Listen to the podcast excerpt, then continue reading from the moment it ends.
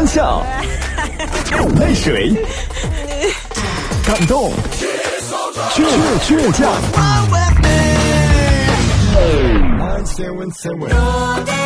是音乐伴我们成长，FM 九十七点七音乐广播。我的家是他圈起的一块小地方啊，到处都是青草，全部是绿的。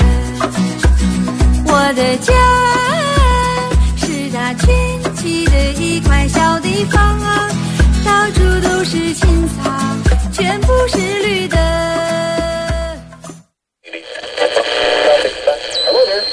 赵二虎，旁听云，江无恙，弟兄三人。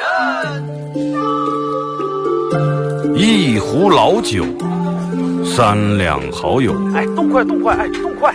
咂一口酒，夹两口菜，不被喧嚣的世俗所同化。不被吵闹的外界所惊扰，淡然的心，平静的态度，没有明争，没有暗斗。你挽袖剪花枝，他洗手做羹汤，腹饱衣暖，不愁吃穿，推杯换盏，把酒言欢。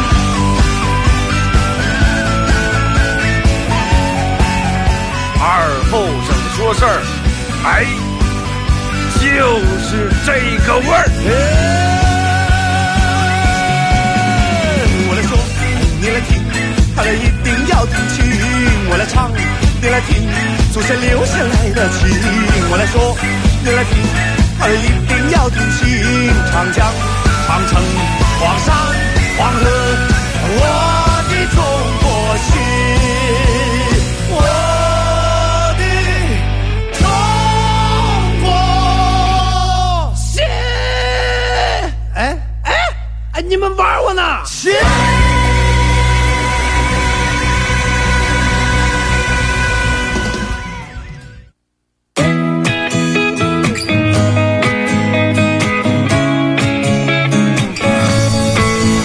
好了啊，收音机前的朋友，大家好，这是巴彦淖尔广播电视台 FM 九十七点七，在周一到周五这个时间，由我给大家带来一个小时本土方言娱乐脱口秀节目《二和尚说事儿》啊。天气回暖，你看未来这几天天气气温在一个劲儿的回升啊，我不知道这个回升背后是不是又在酝酿的一场降温，咱也不知道。但是天气气温回升，咱们得好好享受这几天。你看，每年春天本来是人们一个放风筝的一个好季节。呃，前两天我朋友朋友圈里面卖各种各样的风筝，就是那种形象的风筝，不像咱们原来就是一个什么，咱们自个儿做那种一个架架上面摘个纸，包括后来卖那种布的风筝，它不是那种风筝，就是属于那种立体的风筝，大家知道啊？就这就是比如说一个小熊或者一个小狗啊，什么，它就是立体的那种，放起来就跟天上长着飞的一个猫儿一样那种的。然后让我买买，我说那就买吧，我说支持一下你。一个风筝可能买下来将近三百来块钱，真的，我觉得这个风筝真的挺好的，就是纯粹放不起来，但是非常减肥啊！买了这个，自从买了风筝以后，我瘦了好几斤了。老让就是个跑嘛的，但是每次出去以后，虽然飞不起来，你拿垫屁股坐的话，多坐垫儿真的是嗯挺不错，我觉得。看见别人在那儿那很很悠闲、很优雅的，然后左手拿一个风筝线拖了，右手时不时的把那个线荡一下、荡一下，看着自个儿天上飞起来风筝那种骄傲、那种自豪。然后你想一下，一个人拉拉了个东西在后面，一个劲儿死命跑、死命跑，飞不起来那种状态，知道吧？跑个一天，反正气喘马趴的，第二天浑身疼。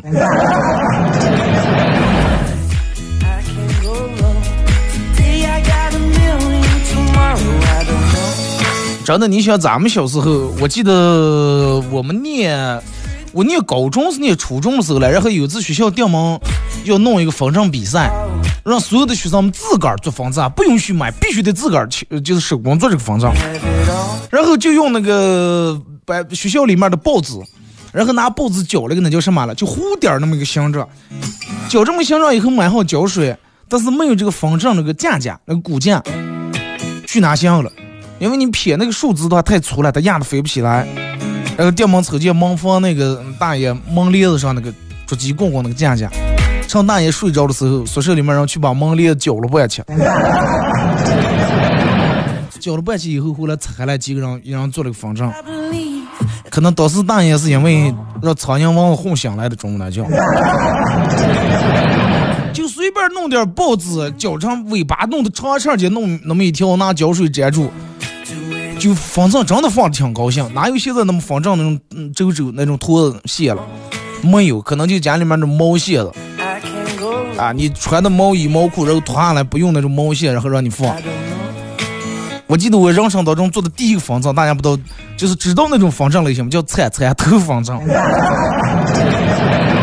就什么叫铲铲头？如果说你现在在家里面的话，你拿起拉开你们家厨房抽屉，拿出那锅铲来，你看一下。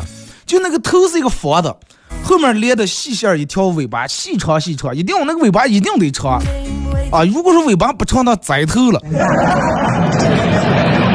有没有做过那种铲铲头方子？就最简单的了，而且是用的什么纸啊？就是那种皱纹纸，就那种彩色那种皱纹纸粘的，因为那个纸它质量强一点。那弄那么个方正的，就放的就尿都不行行了，那只能小放放，放大点儿。一把方正了，过得就剩伤了。但是人们照样几个人耍的高兴的，拿那个反正一个人在那等着，另一个人在那后面抓住，说放开放，然后就没飞起来，栽在土里面，栽了拿胶水补住，再重飞，就那么一次一次，然后不住去调整那个线线那个角度，啊，那叫什么脑线。崴的前了后了松了紧了，最终能把那个方正能调整让它飞起来。然后看这个方正在天上飞，当时心里面的那种那种成就感，那真的是不言而喻啊！到现在你买任何的方正飞起来以后，没有那种感觉了。微信、微博、快手三种方式参与帮节目互动啊！今天的话题其实咱们想聊一下互动话题，说一下你身边的这些孝顺的人和不孝顺的人啊。孝顺的人和不孝顺的人，微信搜索添加公众账号 FM 九七七，添加关注以后来发文字类的消息。玩微博的朋友在新浪微博搜九七七二和三，这块正呃，大家在最新的微博下面留言评论或者这个艾特我都可以啊。呃，玩快手的朋友，大家在快手里面搜九七七二和三，这块正在直播。然后在咱们节目进行到十一点半的时候，会给快手榜一送以下奖品：第一，由享盛国际二期东门唯一私人烘焙坊提供价值九十八元的六寸精美蛋糕一个啊；第二份奖品是咱们节目组特别定制的小礼物，一个 U 盘。U 盘上面刻的“二和尚脱口秀”几个字，然后里面有我做节目用过的经典背景音乐和我自个儿录的十来首歌啊。嗯，其实你看，人们都经常听过这样的一句话，你看就拿咱们跟父母来聊天一样，就是有些时候你明明可以好好说话，但是人们的那种态度、那种出腔，一张口就不一样。就说你在家里面给你爸你妈厉害个，给爷给你爷你奶奶厉害个，那你是真厉害。但是出来外面送的就跟狗一样。你妈说啥呀？通过这次疫情，你看了，你这这个，你这个找对象就不能再耽误了啊！你赶紧找啊！上事情咱们预料不到，但是俩人在一块儿以后，你终究办法比困难多少，终究比你一个人要一个人扛要好一点。啊，然后江主给你发过来一张照片你看这是邻居你刘姨他们家的女人，你看看行不行？然后你开始了，哎呀，能不能不要穿忙了？我这两天单位里都快忙死呀，能不能不要去讲我说这个事情了？说多别不想相信，不相信，你是不是记不住讲我发这个？麻烦死了。但是其实有时候你换一种方式来跟说的话，你这跟你妈，哎呀妈，你说的太对了。不过我今天还没下班，这两天单位里头事儿多，哎呀，快熬死了。你妈肯定说哦，那你先忙吧，不打扰你了。就是有时候你不能让父母那满满满的那种热情，然后一盆冷水直接给泼下个。人们好多都是这种，对外面的朋友呀，呃，这些嗯，尤其不认识的人很客气。啊，有个人不认识能给你打电话，哪怕打错了，你都啊打错了啊啊，没事没事啊，好了啊，再见，你都很客气。但是刚最亲最近的人，人们没有耐心，人们真的变得没有耐心。然后有一天，你媳妇儿说：“哎呀，我觉得你这个人变了，你以前不是这种样的，你是不是现在感觉你一点都不爱我了？”然后一点耐心都不哎，行了，快不有病了，提起了，咋见是疯了是吧？是每天吃饱没事儿给歇的，是不是？对吧？就类似于这种人回答的人多了，但是能不能换一种角度？哎，有啥事儿当面说来。顺便我回来时候给你买了杯奶茶，你要学喝学说，怕你嘴干了。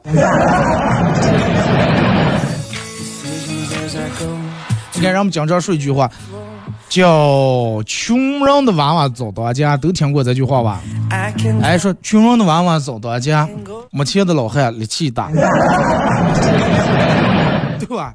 有过这么句话，意思就是家境贫寒，然后这个娃娃就容易有志气，是吧？然后从小他能够体谅父母那种不容易。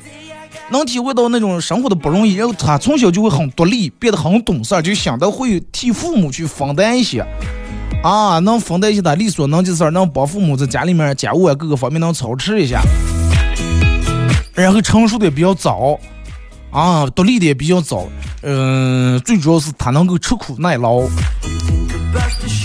就是这这样的一一句话的意思啊，穷人娃娃早当家，啊，他能通过个的努力。啊，能知道每一分钱都来的不容易，啊，不乱花钱。然后，但是你发现没？现在这种形式真的变了，真的好多变了。你看，好多那种越是家庭条件不太好的那种家庭，他们家的娃娃就是白眼儿了，真的挺多的。你看我身边就有这种样的，就是家庭条件越不好的，他们家娃娃可能越半眼儿了，就为什么呢？你看，就会有这种的场景。有时候父母，比如家里面条件不好，没钱，然后两娃去娃娃店门要摸住，每个礼拜要去吃一次这个肯德基啊或者必胜客之类的，都是父母是嘴上说我不爱吃这个东西，其实是嫌贵，然后就点给娃娃点，想吃上点上。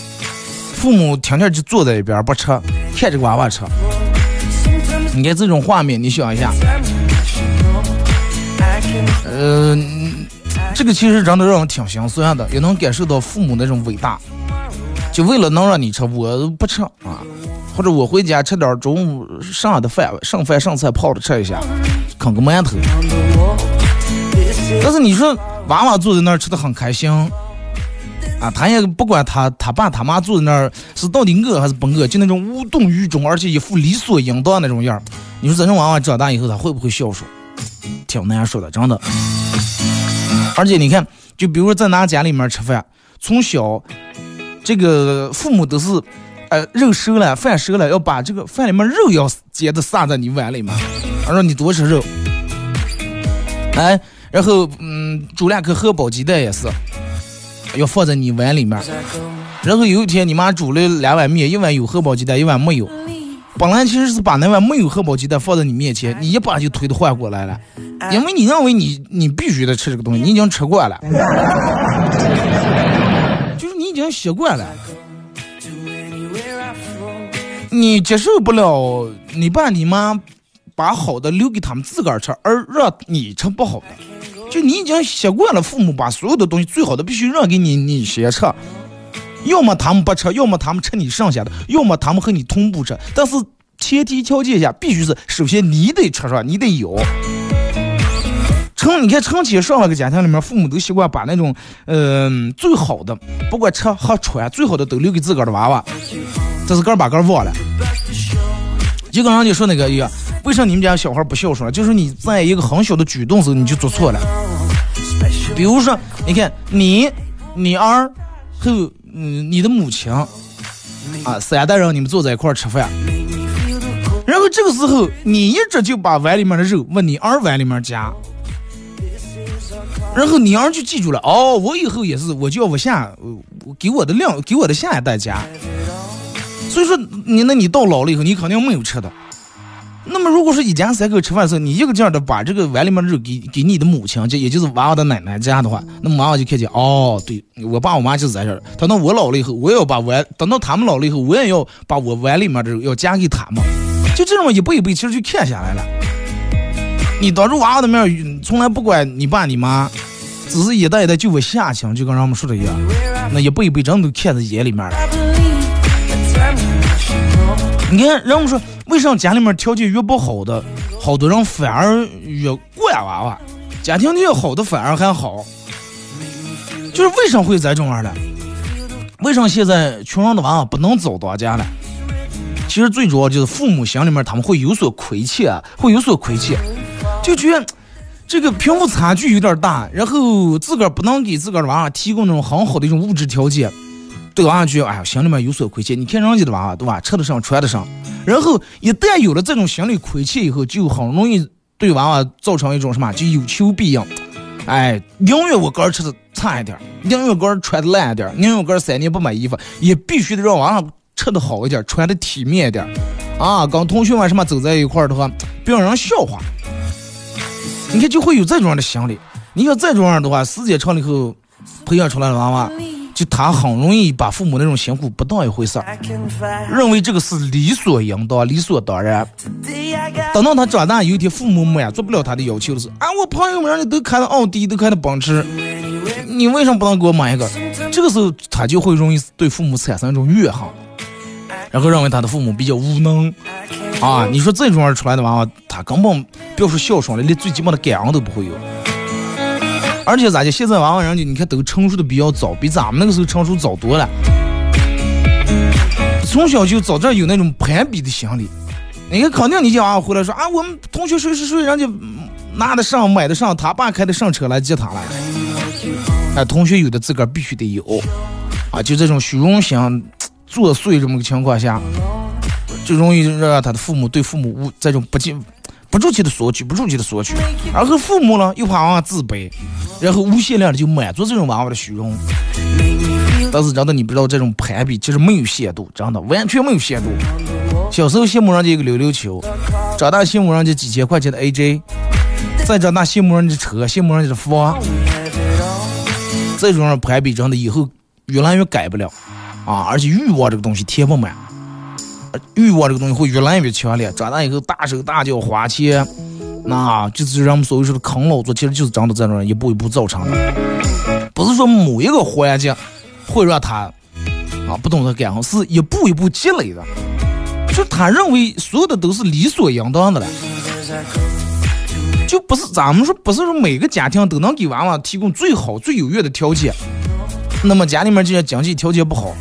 就应该更应该好好教育娃，让他懂得感恩啊！你家里面条件这么不好，还一个劲儿的供你念书，给你买好的、吃好的、穿好的，应该让知道这个感恩，让他早点独立，让他自个儿能够独当一面。就是在父母包括教育娃的时候，更应该提早就告诉他，咱们每个人的出生啊，这个身份自个儿选择不了啊，但是你可以通过知识嘛，可以通过你自个儿的后天的努力和学习来改变你命运，是不是？只要你自个儿努力的话，你以后的日子你会过得越来越好，而不是一个劲儿的只是靠家里面去怎么怎么样。啊，你看你们班同学那些靠家里面的，你不用羡慕，这个只能说明人家的父母很有本事，不代表他有本事，是不是？你要让你自个儿变得有本事呀。而且父母，我觉得得把那个娃娃那种从物质那种。攀比呀，那种欲望，然后引导到学习上，让娃开始比学习呀，把注意力全放在那种书本上的，让这种攀比成为一种学习的动力。父母也不要觉得说，哎呀，真的就是亏欠了。你看人家吃的多好，穿多，咱的娃娃真的，那别人退下来的衣服给的新三年旧三年。最主要是一定得让你家娃娃懂知道感恩，不要让他吃多食，真的。就手里面有一颗苹果，家里面爷爷奶奶在都，让他先给先让别人，别人不吃的时候他再吃。而不是就那放了一颗苹果，一把叼过来，就他拿起就咬。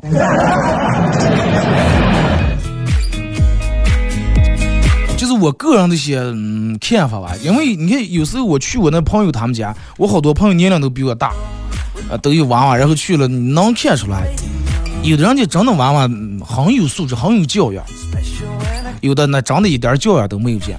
就是你去他们家吃饭了，然后就说二哥吃肉，给你夹了一块肉。娃娃一看，这是我最爱吃的猪尾巴，这个就从你碗里面就接过去了。就是他不能容忍他爸他妈把他最爱吃的东西给了别人，或者他爸他妈吃了，只能他吃。你就想这种娃娃以后长大是什么样的？孝顺根本不可能，就连最最最基本的感恩都那那都没有见。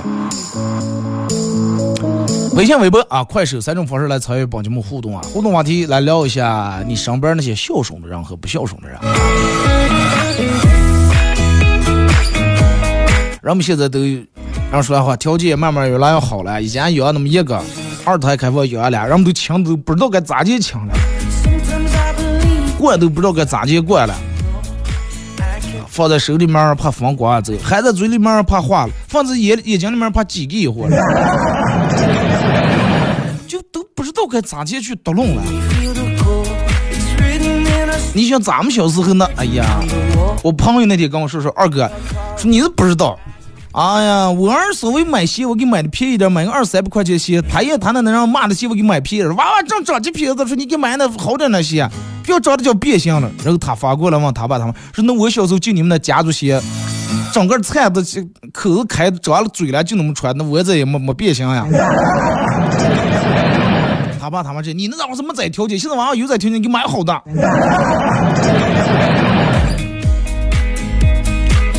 真是不一样了。咱们听一首歌，一首歌一段广告过后，继续回到节目后边段开始互动。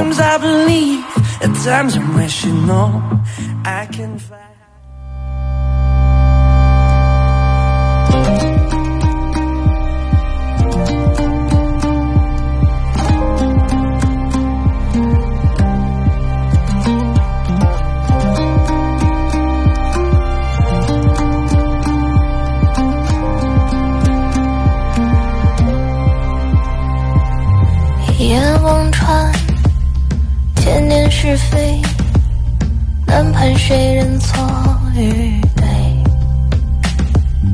两相无言，各自慌乱，不提何处惹尘埃。三生有幸，我至死不渝，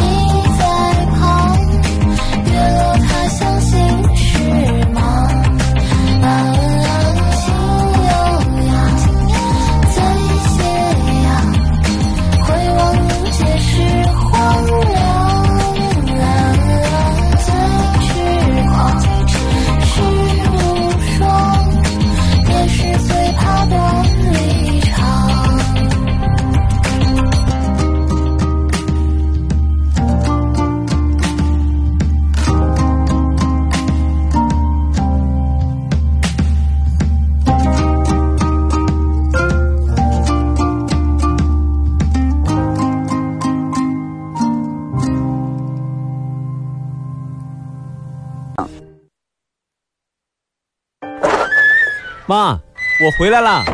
赶紧去洗手，记得用肥皂。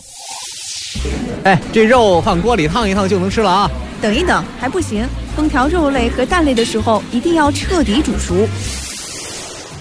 爸，我出去逛街啦。等一等，口罩戴上了吗？人群密集的地方一定要戴口罩。新型冠状病毒疫情可防可控，如出现疑似症状，请及时就医，减少外出，戴好口罩，做好防护。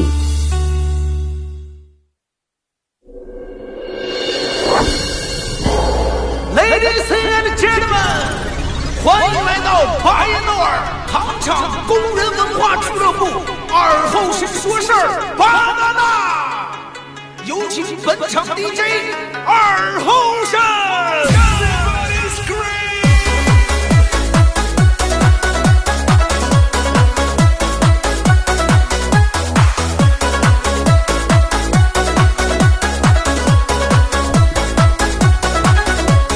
好了，阿姨是隔一段高高继续回到咱们节目啊，本土方言娱乐脱口秀节目二和尚说事儿啊，节目后半段咱们把这个把这个节目的节奏再往快提一下，这种感觉再往上推一下啊。来，开始互动啊，微信、微博。互动话题来聊一下，说一下你身边那个孝顺的或者不孝顺的人。微信搜索添加公众账号 FM 九七七啊，玩微博的朋友在新浪微博搜九七二和尚，在最新的微博下面留言评论或者艾特都可以。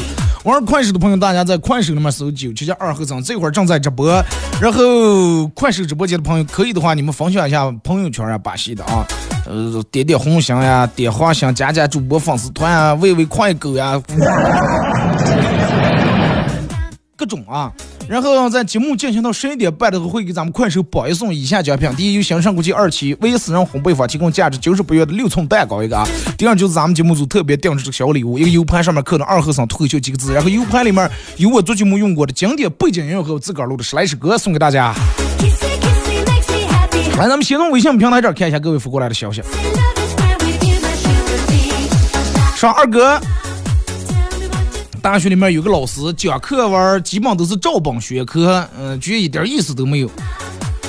呃，经常上课的话，有那种学生睡听一听就睡着这种现象。有一天，说是上课老师二和尚睡觉被老师批，老师问为什么在上课时候睡觉？二和尚说我没睡啊。那你为什么闭着眼睛？啊，我在闭目沉思。那你为什么还点头了？我是觉得你讲的很有道理。咋就还流哈喇了？我是觉得你讲的津津有味儿，惨了，听得去。二哥，前天中午我们老板电话很关心的问我说：“你有女朋友吗？”啊，没有。反正你也没有女朋友，留下来加班啊。然后今天中午领导又问我说：“有女朋友吗？”想了想说：“啊，有有，昨天谈了一个。”啊，既然你已经有女朋友，也不用瞒大姐去找来，留下来加班吧。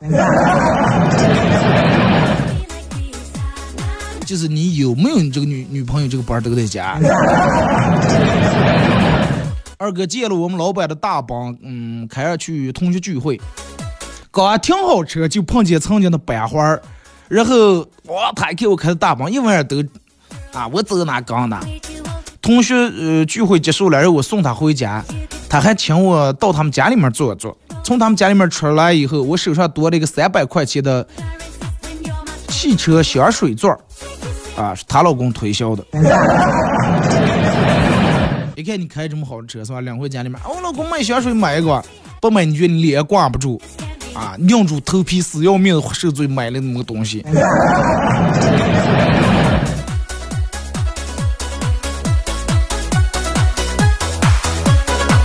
这是给我发过来多长一段？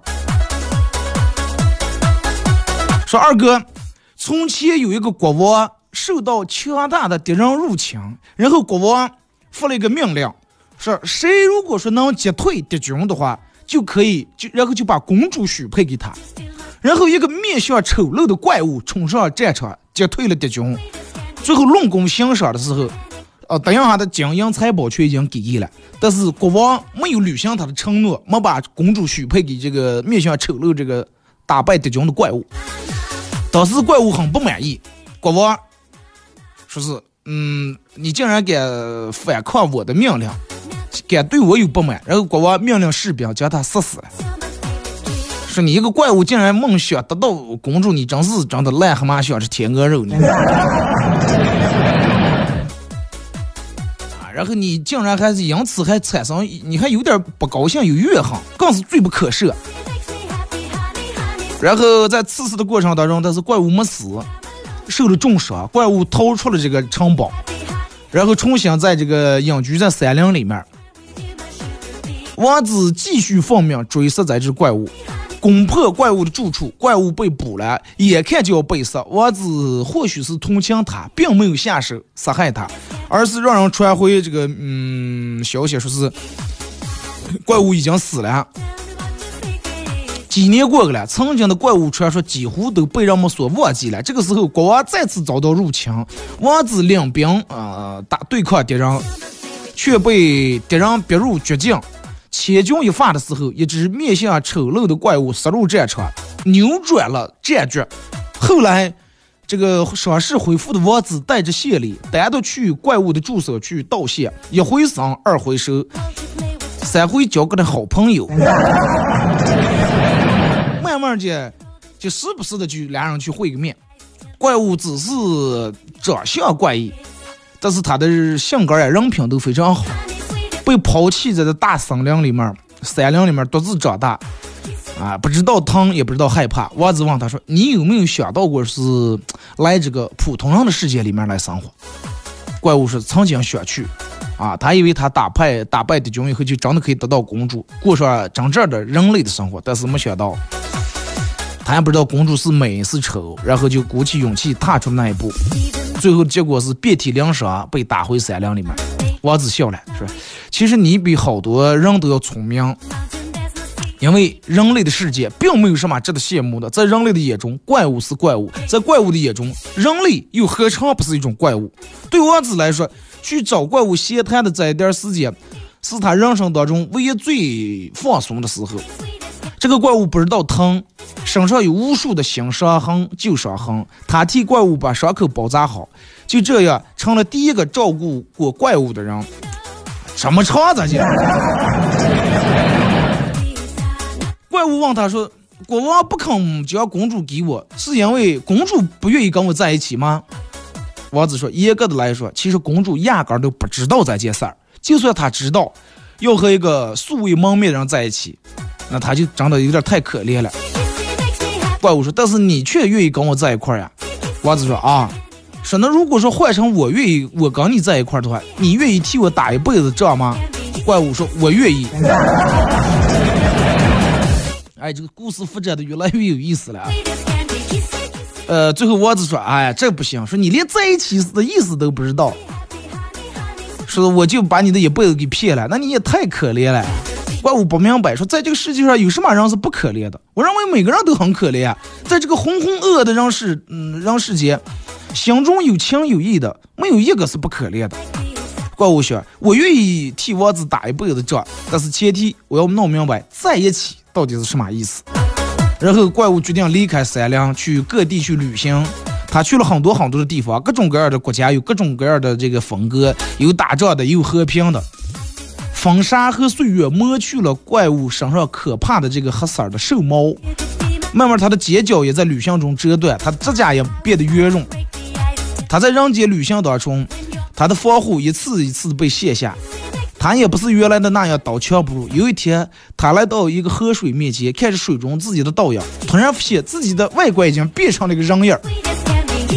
然后他又决定回来找这个王子，并亲口告诉王子自己对人类的世界毫不羡慕，因为王子就是他的整个世界。后来，王子的国度再次。陷入这个战火之中，而他也不再是王子。经过了无数的阴谋诡计，王子变成了新的国王。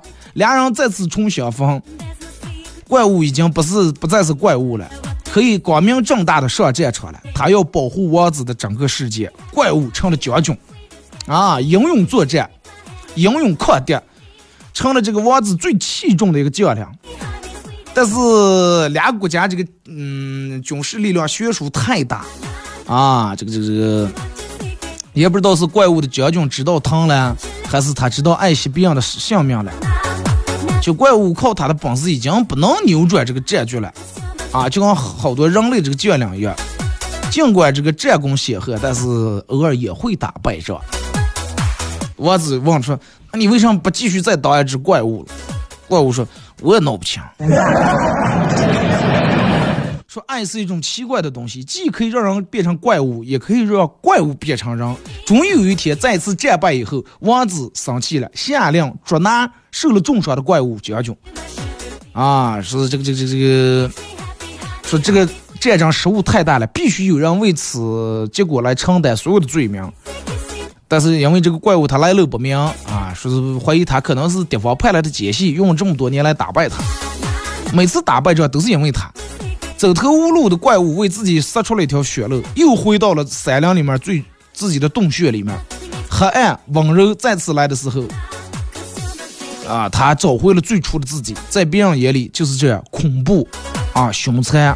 受了重伤的怪物继续躲在洞穴里面，这个这个这养伤。他终于明白，从头到尾，王子要的都是一只怪物。或许世上人真正想要的都是一只保护自己的怪物。怪物的尖角和獠牙重新长出。他的兽毛也再次如铠甲般覆盖了他的身体，但是王子的士兵再次找到他的时候，怪物已经死在他的洞穴里面了。当人们剖开他的尸体时候，发现怪物心碎了。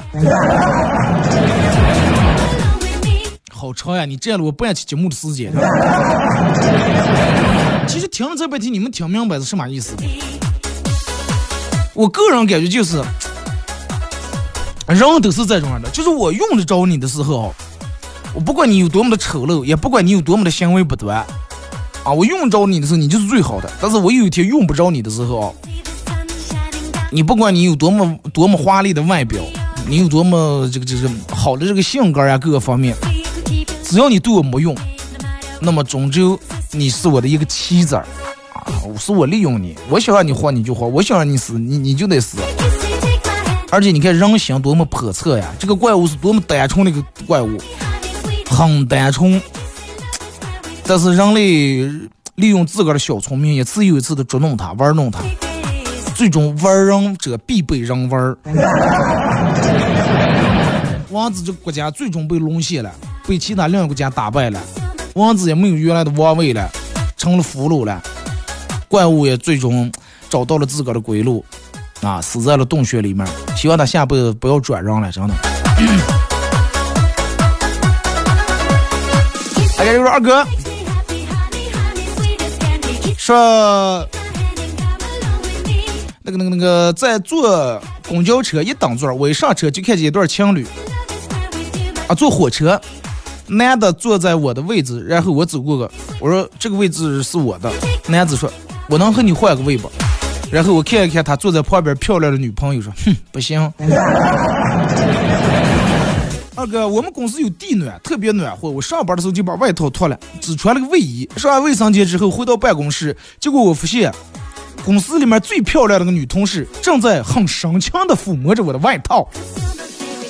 当时欣喜若狂，这是不是对我有什么意思？然后女同事把手放到另一个同事的脖子上，把他电的吓了一跳。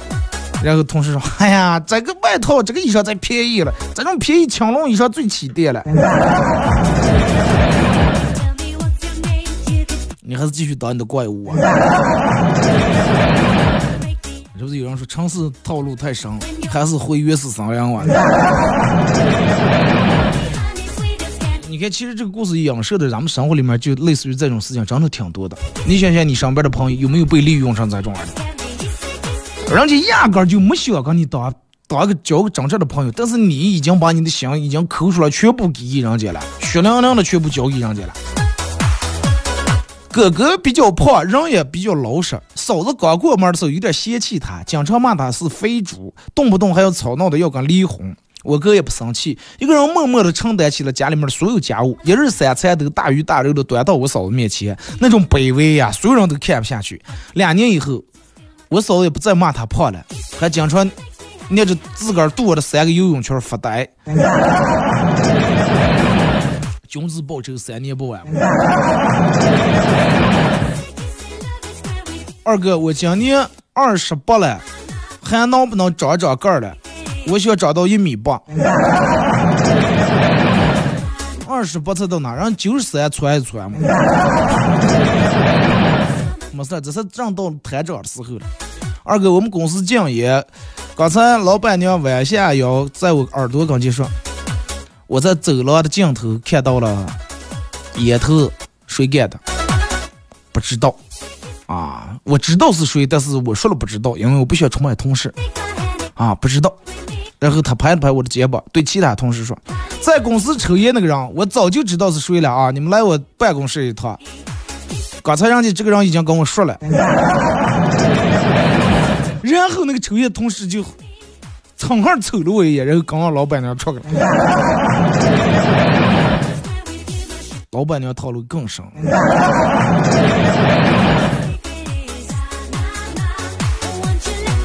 说二哥，一个男的刚开始做生意就租了一个很豪华的办公室。有一天，有一个人在外面准备进来，然后男的就装作生意很忙的样子，拿起电话开始呃胡乱吹，又说啊几十万、几百万、几千万，好像在谈一笔大买卖一样。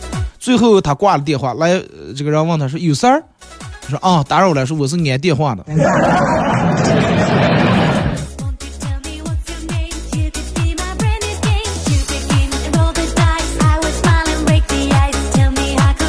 二哥，公司里面暗恋一个女的，为了追求她，我仔细研究了她的生活，搬到她的小区，然后每天早上坐公交车和和她的母亲不期而遇。只要她母亲上车，我就大喊：“咦，坐这儿！咦，过来坐这儿，坐这儿！” 一个月以后，我在这趟车已经出名了啊，都抢着问我说：“你是专门给这样做的啊？这一个月做多少钱？我也想包月了。”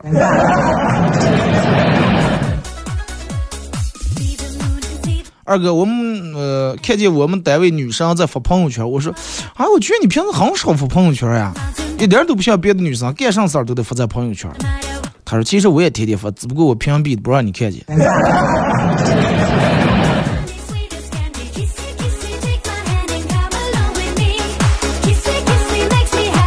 二哥去吃饭，点了个他们的招牌啊牛肉羹，吃的是吃出一根长头发来。帮着这种想开玩笑的精神，放了个钱棒进来了，叫服务员说：“汤端子给我们换一下啊。”结果汤换来以后，我当着服务员的面用勺捞了半天，没捞进那个硬币。哎，意思就是看他给换了，纯粹干脆换了碗汤，还是刚把那个头发捞出来？捞了半天没捞进这个钱棒，想想这是看来是一家良心店。吃着吃着就听见隔壁的人喊了说。咋的？你们这个汤里头又有头发，还有钱棒？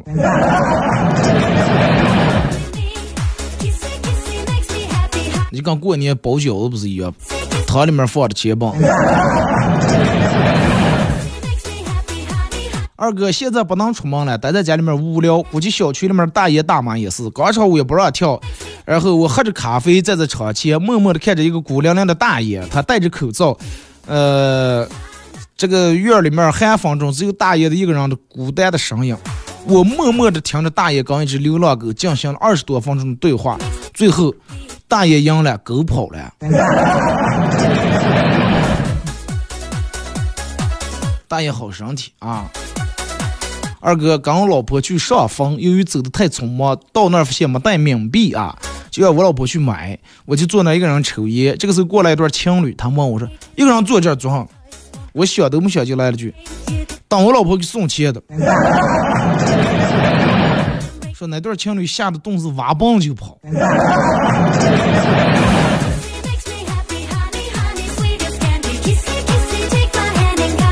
说二哥，我太喜欢吃垃圾食品了，我上辈子是不可能是个垃圾？有可能。二哥，父母催婚咋闹了？哎，父母催婚最简单的方法就是你找个对象，他就不催了吧？你就只能根，只能通过这个方式来根治。不了其他的话，你今天找这么借口，只是临时表面的啊。再给你看你多大岁数了？你要三十来岁的话，那催你是应该的。如果说你爸你妈你三十来岁都不催你，那就不对了，说明他们对你彻底失望了。你回家，儿子，爸，大王街人家那个嗯有个庙，人家伙食不错，你去那儿个吧。说是二哥，我去买红枣，问这个老板说：“你这红枣咋卖？”老板说：“哎，快，天黑了，下班嘛卖。别人我给别人卖都是十块钱五斤，你要想拿，你看十块钱三斤，到哪哪去啊？把这点。”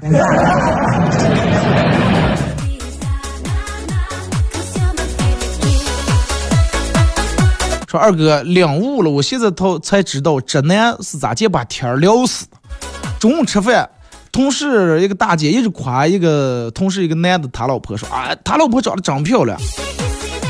结果这个男的说，哎，哪有了，那漂亮上了，我觉得跟你长得差不多嘛，还漂亮。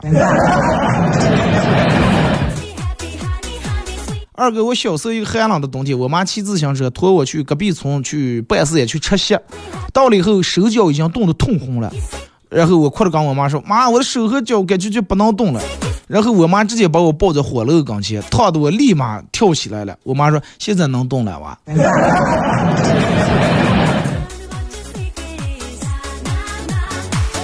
二哥，我朋友就是你说的那样，从对他爸他妈永远都是吼吼喊喊，从来没见过他给他爸他妈买过一双袜子。这个东西，你得你你得考虑一下他爸他妈，你看一下他爸他妈可能对他爷他奶奶估计也一般，因为这个东西从小在家里面人们都是看了学了耳濡目染，真的。二哥，我妈男的主动给我打过电话来，聊天过程当中无意中提起说是邻居他们家换新电视了，我一听秒懂啊，我说妈，咱们也买跟他们一样的，多少钱？我现在给你买，我给你转钱。结果我妈说，哎。我就知道你对妈最好，师傅已经安装的了，我让他跟你说。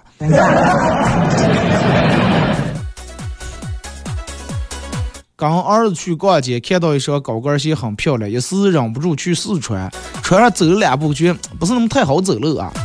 然后感叹说：“哎，这么贵的鞋，穿上一点也不舒服。”服务员看了我一眼说：“穿起这个牌子的人是根本不需要走路的啊，是全是坐车的。”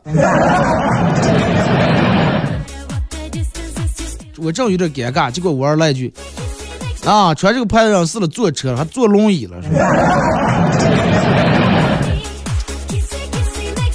二哥，前两天听你说媳妇儿怀孕时候的反常举动，我媳妇儿怀孕时候喜欢上了闻汽油味儿，闻起来没个够。啊，就因为这个事儿，我媳妇儿每天闷闷不乐。那天憋了一天没说话，到晚上终于还是一本正经的跟我说。要不咱们再去医院检查检查？我老是爱闻汽油味儿，是不是换了个变形金刚呀？变形金刚上现在不是充电的不加油吗？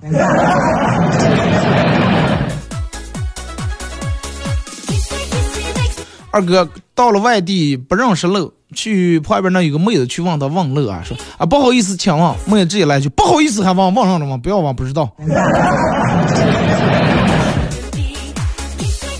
二哥，你说，你说我朋友为什么能把车开在河里面？他可能想自驾游了，自驾然后在水里面游嘛。